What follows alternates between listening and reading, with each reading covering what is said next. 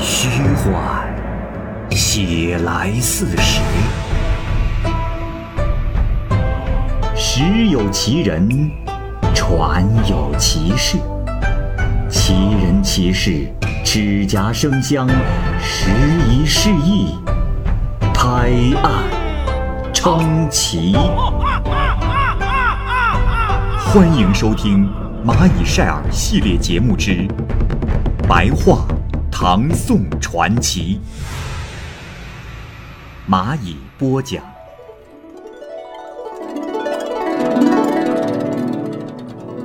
卢李二生。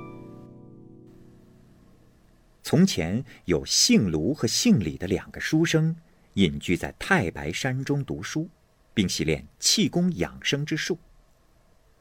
有一天，李生向卢生告别回家，说道：“唉，每日待在此地，受着寒苦，我，我实在不想待了。不如就此进入江湖闯荡一番。”于是他就和卢生告别，只身走了。后来呢，李生当了管理局员的官，官吏和周围的人都暗地里欺负他。亏欠官府的钱有好几万贯，使他不能东归家乡，穷得很厉害。一次，偶然间路过扬州的阿史桥，李生遇到了一个人，此人穿着草鞋布衫，定睛一看，乃是卢生。卢生啊，从前被李生称之为二舅。李生这时便走过去和他说话。看见卢生衣衫褴褛，内心很是可怜。卢生这时大骂说道：“！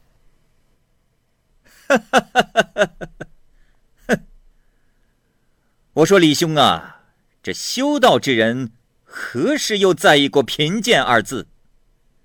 倒是李兄你，不学好，偷身在凡俗鄙陋之所，又欠下许多债务，被官府拘捕，还有何脸面来见我？”李生听后是惭愧不已，深深的谢罪。卢生转而笑着说：“啊，看来李兄已有悔过之意。呃，我的住所离此地不远，明日派人来接李兄。”到了第二天早晨，果然有个仆人骑着骏马来了，并且说：“李公子，我家二舅。”派我来接公子。去的时候啊，这马快如飞，过了城南，又走了几十里路，路侧有个红色的门楼斜开着。这时卢生出来迎接，新冠霞帔，容貌焕发，有侍婢数十人跟着。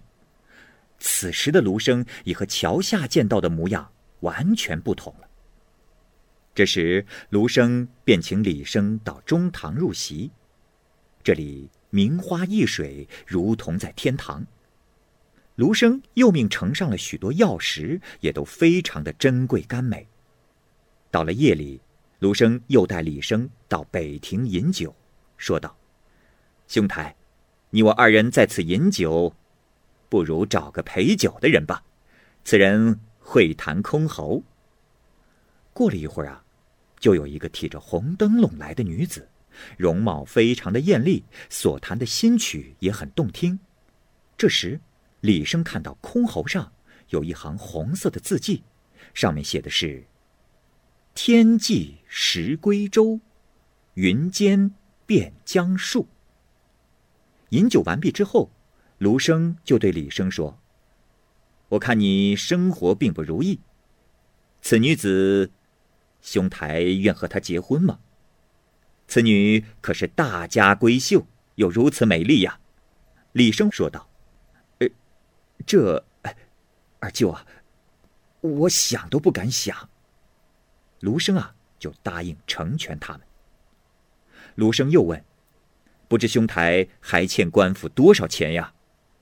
李生回答说：“还欠。”两万贯。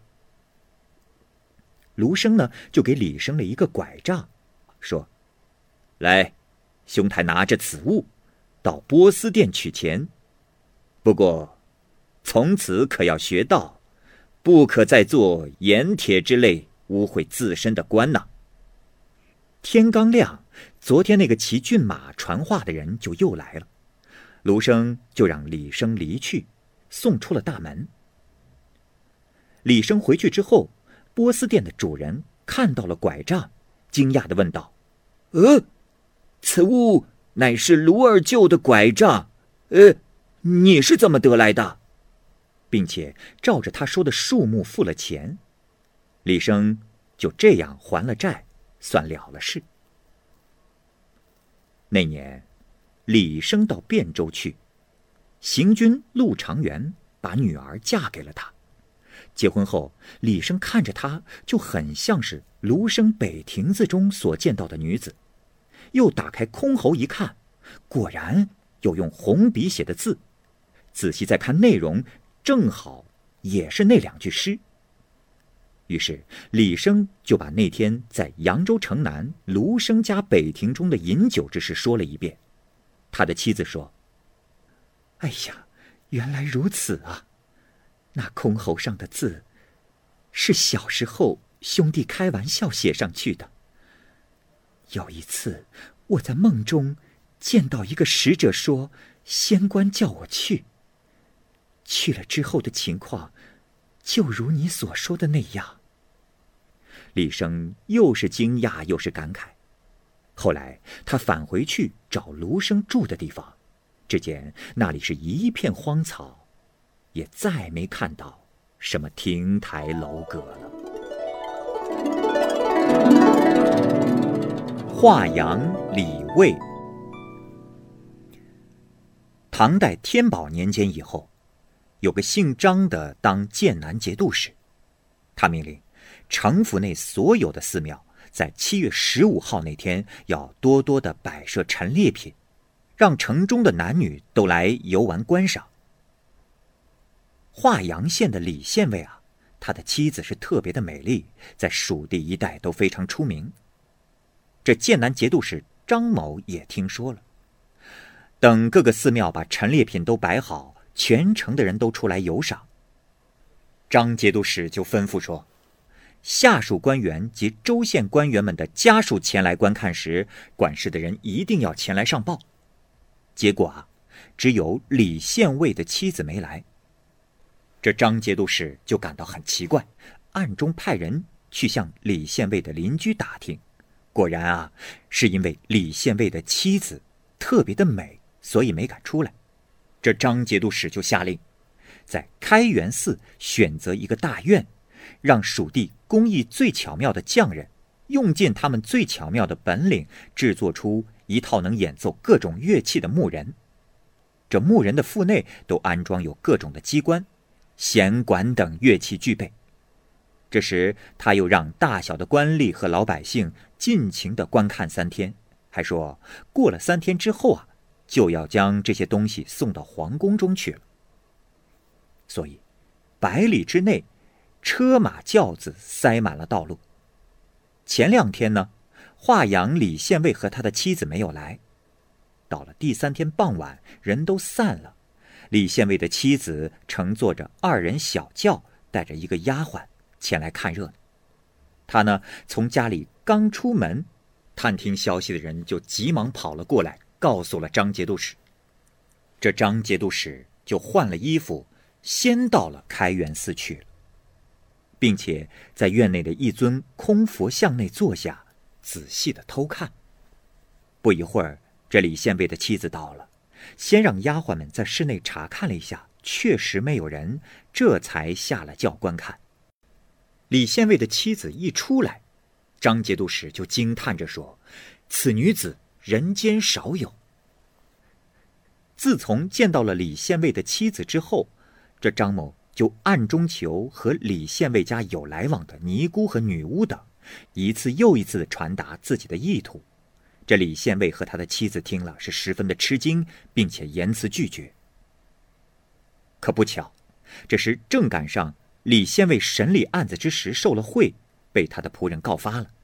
张节度使呢，就派严酷的官吏歪曲法律条文，重加治罪，打了李宪卫六十大板，并流放到了岭南。结果，这李宪卫命不长，就死在了道上。张某呢，又给李宪卫的母亲很多的贿赂，将李妻是强行娶了过来。这李宪卫也是个蠢笨丑陋之人，他的妻子也觉得自己所嫁之人无非是个庸汉，所以常常的怨恨。而张节度使在此时的提亲，他呢，也便同意了。于是他就从华阳县被接到了州府，被张某宠爱的无以伦比。可是啊，自从她嫁给了张某之后，就仿佛看见这李县尉常在自己的身边。张某为此请来了和尚、道士驱除，也不能制止。没过多久，这李七就死去了。几年之后，张节度使也患了病，他呢也看到了李献卫的形貌是特别的清楚。忽然有一天，他看见李七来了。和生前一样，张某就吃惊的问他：“他说，老爷，妾身感谢您对我深深的爱，我也总想着要对您有所报答。那李县尉已经告到了天帝那儿去了，天帝批准，报仇之期就在今年。不过老爷莫要慌张。”吉人自有天相。只要老爷能熬过今年，必无灾患。老爷，请记住：若那李县尉来抓您，您如果不出公堂，他定不敢登堂入室。老爷呀，千万记住，勿要到堂下去。说完之后。便离去了。当时，华山道士的福禄效用极高，道士就给张节度使在院内设置了一座坛场。这道士所说的话呀，也和李七所说的话大致相同。张某有好几个月不敢下台阶，李七也常来，也老是提醒他要谨慎提防。有一天晚上。张某看见大堂东侧的竹丛当中，有一只红色的衣袖在招呼自己。张某认为是李七来了，所以呢，就把以前李七及道士告诉他的话全都给忘了，就下了台阶向竹丛中奔去。不管左右的人跟在后面怎么呼喊，也没能制止。这张某就来到了竹丛处，这时他看见李县尉。穿着妻子的衣服，一把就把自己拽到了竹林里，并且殴打了好长时间。李县尉说道：“你这个贼东西，若不是我穿红衣服相招，你哪肯走下台阶？跟我走吧！”哈哈哈哈哈哈！说完啊，就拽着张某走了出去。这时，张节度使左右的随从人员都像喝醉了酒一样。等醒来之时，看见张某已经倒在了竹林之下，眼睛、鼻子都流着血，只有胸口啊还有一丝热气。等扶到堂上时，张节度使已经死去了。车中女子。唐玄宗开元年间，吴郡有一个举人到京城里参加明经科考试。到了京城之后，因为在街上散步，忽然遇上了两个穿着麻布大衫的年轻人。这两个人在经过举人身边的时候啊，拱手施礼，态度十分的恭敬。而举人呢，从前并不认识他们。所以就认为这两个人认错人了。过了几天，举人又和他们相遇了。这两个年轻人说：“哦，先生有礼，您来到此地，我们还不曾尽地主之谊。今日正要去请您，恰巧遇上了，确实感到欣慰。”说罢便向举人行礼，请举人随他们去。这举人心中虽然感到很是奇怪，但也勉强跟着去了。穿过了几条街，在东市的一条小巷内，有个临街的小店，房舍不过数间。三人直接走了进去，这房舍十分的整齐。这两个年轻人拉着举人登上正厅，酒席摆得十分丰盛。二人与举人在用绳子编织的座椅上坐定。在席前呢，还有几个二十多岁的年轻人，都谨慎有礼。这些人呢，几次到门外去，好像还在等待着什么贵客。到了午后，才说来了。这时，听见有一辆车子直奔门前而来，有几个少年跟随在后面，车子一直开到堂前。原来啊，是一辆镶嵌着金银珠宝的小车。卷起帘子，只看见一位女子从车中走了出来。女子的年龄有十七八岁，容貌特别的漂亮，发髻上插满了花朵，身穿一件白绸子衣服。那两个年轻人围绕着女子向她行礼，女子呢没有还礼，而举人行礼之时，女子才还了礼，并把举人请到屋内。女子坐在上首的座位上，拱手呢让两个年轻人和举人坐下。三人拜谢完毕之后坐了下来，还有十多个年轻男子都穿着轻软的新衣服，个个行完礼之后，分别在举人的下手坐下。而陈列上来的果品、佳肴、饭菜等都是非常的清洁精致。大家喝了几杯酒，又轮到女子饮酒时，她拿着酒杯回头向举人说道：“听他二位谈起先生。”今日有幸相会，听说先生有奇妙的绝艺，可否让我等观看观看？这时，巨人谦逊的推辞说：“啊，不怕夫人笑话，呃，从小到大，我只是练习了儒家经典，这吹拉弹唱什么的，倒是从没学过。”女子说：“啊，先生理解错了。”我所说的表演不是这个，请先生好好想想，先生最先学会的是什么？巨人沉思了好久之后说：“这，啊，我在学堂之中，倒是能穿着靴子蹬在墙壁上走几步，呃，其余的游戏，哎，倒是不曾学过。”女子说：“啊，对。”这也是很难的事了。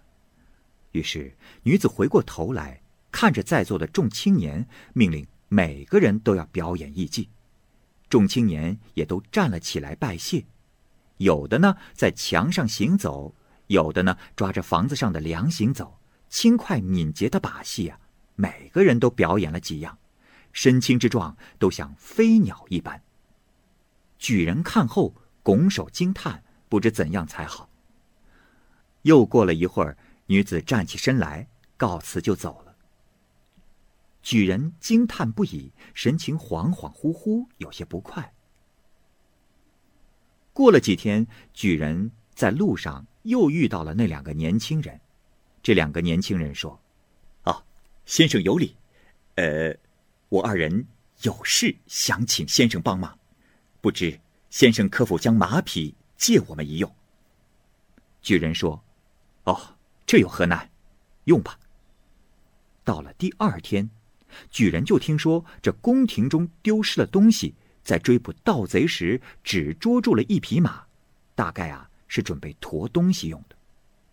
官府就追查起马的主人，不久呢就把举人给抓了起来，送入宫中准备审问。